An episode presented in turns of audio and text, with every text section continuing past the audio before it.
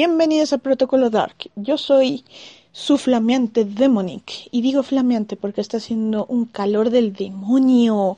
Pero bueno, así es. Sean bienvenidos, mis guerreros del infierno, porque el día de hoy les tengo un tema realmente interesante. Bueno, no, de hecho no es tan interesante porque va a ser desde el punto de vista de usuario. Y este punto de vista no trae así como tal información que digas, oh, mira, ella tiene así datos muy relevantes. No, Simplemente es un punto y opinión como usuaria de Internet. Me he estado comiendo este sentimiento sentimiento por el tema Battle Royale, batalla real. Y me he quedado pensando, el Battle Royale ha sido popular hasta ahora gracias a Fortnite, gracias a que Rubius hizo su competencia de youtubers Battle Royale y además de que, wow, se ha estado cada vez más popularizando este tema, ¿no? Pero, ¿quiénes son los responsables de esto? Bueno, no voy a echarme toda la historia. Yo ya conocía la película Battle Royale por este Koushun Takam y leí el manga, al igual de que ansío leer la novela. Pero bueno, eso es punto y aparte. La película Battle Royale junto con el manga tienen su merecido lugar como icono de este, la cultura popular. ¿Y por qué? Porque no solamente era una película con unos buenos efectos, sino que también tenía una forma muy cruda, ¿no? De hacer enfrentar a jóvenes entre ellos para matarse y sobrevivir. Y hace que nos dé realmente pena por ellos en algunos casos. Pero bueno, ahora sigamos con esto. ¿Cómo es que existía hashtag el reloj de Demonic sonando en momentos inoportunos? Pero ¿cómo es que el tema Battle Royale llegó a ser tan popular? Llegó a ser demasiado explotado en videojuegos que antes, porque un Battle Royale puede, eh, como dije, es un todos contra todos. Y yo puedo decirte, es un Battle Royale los de Smash Bros. Porque son personajes de la compañía Nintendo en donde se pueden agarrar a Battle Royale para demostrar quién es el personaje más fuerte. Pero ¿en qué momento empezó a ganar más popularidad? Ahí es donde entra el bestseller de Susan, Collins llamado Juegos del Hambre. En 2008 sale esta novela y muchos jóvenes estaban ya más sumergidos en la literatura debido a películas, a libros mejor dicho, y películas como Harry Potter, eh, Crepúsculo, 50 sombras de Grey. tampoco voy a buscar los años, ¿verdad? Pero ya los jóvenes estaban más sumergidos en estas novelas ya estaban cada vez más interesados en la lectura y al salir la película cada vez se hizo más intensa la, ¿cómo decirlo? Más intenso este fanatismo de la novela, de la película.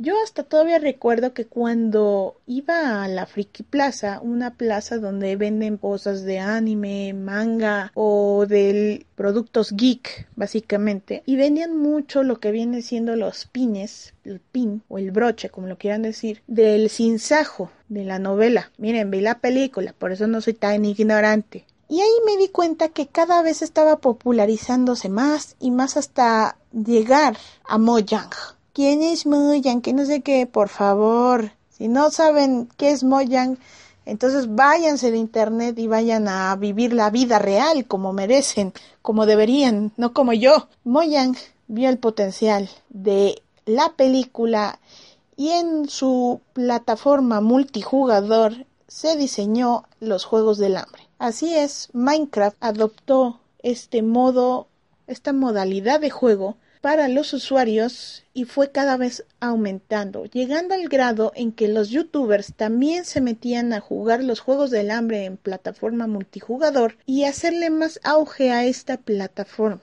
Después fueron saliendo más juegos con esta temática, como el PUG, el PUP, lo que sea. Eh, Z Days, creo que sí se dice, entre otros juegos, ¿no? Otros juegos que no recuerdo, solo recuerdo los que más destacan por el nombre, hasta llegar a lo que es Fortnite. Y tuvo otra vez esta explosión del Battle Royale con la competencia que hizo Rubius de los Battle Royale YouTubers. Esta fue la evolución que yo vi de los Battle Royale de los juegos, como dirían, juegos del hambre o batalla real. La batalla real ya existía desde hace muchísimo tiempo y para mí eh, ya existía hasta muchísimo antes, incluso en otros juegos. Tal vez yo no los pude jugar, pero sí hay amigos que me los pueden confirmar. Yo misma he visto el Smash Bros. y lo puedo considerar una batalla real porque eran todos contra todos. Si tú lo ponías en modo computadora igual eran todos los personajes contra todos y además de que también eh, hasta ahora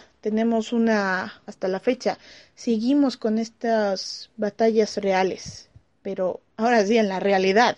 ¿Y cómo decirlo? Las personas día con día se enfrentan a, a, otras personas para crecer en su entorno, en el trabajo, en la escuela o incluso en el mismo Internet, en el mismo YouTube, tienen que enfrentar a otros o aliarse para poder crecer. En un Battle Royale lo mejor es estar solo bajo esta idea. En el juego puedes irte con tus amigos y jugar lo que quieras. En la realidad va a depender de un, del apoyo emocional, sentimental o lo que quieran. Bla, bla, bla, bla. Pero yo he visto la evolución del Battle Royale desde la película con este nombre, el manga, hasta los Juegos del Hambre y en adelante. Quizás más adelante en algún futuro vaya a salir otra, otro libro otra película o quizás un juego que nuevamente vuelva a poner en auge el término Battle Royale, el todos contra todos. Y otra vez va a ser popular, pero Battle Royale no creo que sea fácil de erradicar con este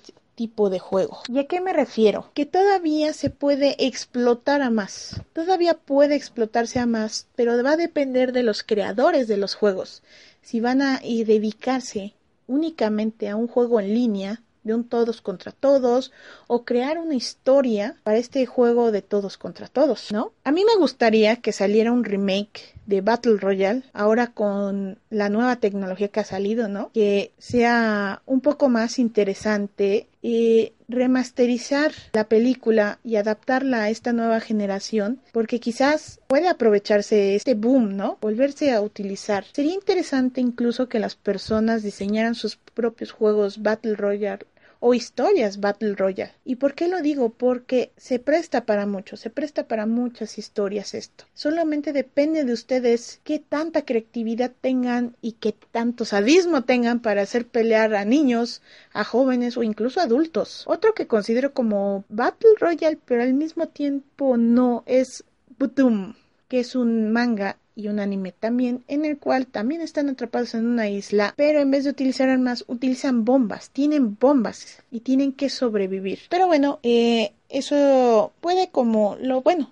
lo pueden considerar como otro Battle Royale o tal vez no porque incluso los juntan en equipos o se van juntando en equipos. Pero esto de las batallas de todos contra todos para tener solamente un ganador cada vez va a ir aumentando, puede ir evolucionando, puede ir mejorando. ¿Y para qué? ¿Nos deja algún aprendizaje esto o no? En mi opinión, pues si es en juegos, tal vez no. Es solamente un entretenimiento. Pero si te basas en las, en las novelas, ya sea Juegos del Hambre o ya sea las de Battle Royale, considero que sí hay una filosofía. Y esa filosofía es que todo va a depender, ¿no? En ambas novelas marcan un gobierno, un gobierno opresor, que trata de meter miedo haciendo este tipo de batallas sangrientas a jóvenes. En la realidad siempre estamos luchando contra todo el mundo. Estamos luchando día y noche contra compañeros, contra amigos, contra familia, para siempre destacar en algo, siempre ser los mejores en algo, que es mejor deportista, mejor, este, mejores habilidades musicales, de danza, artísticas, intelectuales, de lo que sea. Son habilidades que nosotros vamos a ir desarrollando más y más para siempre ser los mejores, eliminar a la competencia, pero siempre va a salir alguien más fuerte que uno y nuevamente es volver a esforzarse para sobresalir y vencerlo. Esas son las batallas reales y hasta la fecha nos siguen y seguirán atormentándonos muchas veces y otras nos va a dejar un aprendizaje. Quizás Battle Royale ya no sea solamente un juego. A través de la historia, como, como se ha dicho más de una vez, se ha visto esta pelea, pero ahora ya no es de manera sádica, ahora es más estratégica. Ahora es más, como se dice, fríamente calculada. Ya no importa si tú eres el más fuerte o no. Ahora es el más astuto, es el que mejor tiene esas habilidades y esa mejor oratoria para ganarse a la gente y tirarlos además. Lo que, me queda de vida en esta vida, en estos momentos, los deseo disfrutar viendo cómo sigue evolucionando esto del Battle Royale. Como dije, es un punto de vista de usuaria y como usuaria he visto cómo ha evolucionado el Battle Royale sigue evolucionando, sigue creciendo, pero también va a afectar un día a la sociedad. Quizás en un futuro apocalíptico se llegue a utilizar o quizás no. Pero como dije, nosotros siempre tenemos una batalla real día con día. Depende de nosotros cuándo seguir, cómo seguir y de qué forma. Sin más, esto ha sido Battle Royale desde el punto de vista del usuario. ¿Ustedes qué dicen chicos? Ustedes han tenido una batalla real en sus casas, en las escuelas, en sus trabajos, en su familia. ¿Cuántas veces se han enfrentado al mundo y cuántas veces han salido victoriosos o han perdido? Eso depende de ustedes. Yo soy su amiga Demonic. Esto es Protocolo Dark. Así que síganos en nuestras redes, por favor, escúchenos. Estamos en Spotify. Y síganos, síganos, dennos like, dennos mucho amor, porque nosotras somos Protocolo Dark. Se despide su amiga Demonic. Hasta la otra. Bye.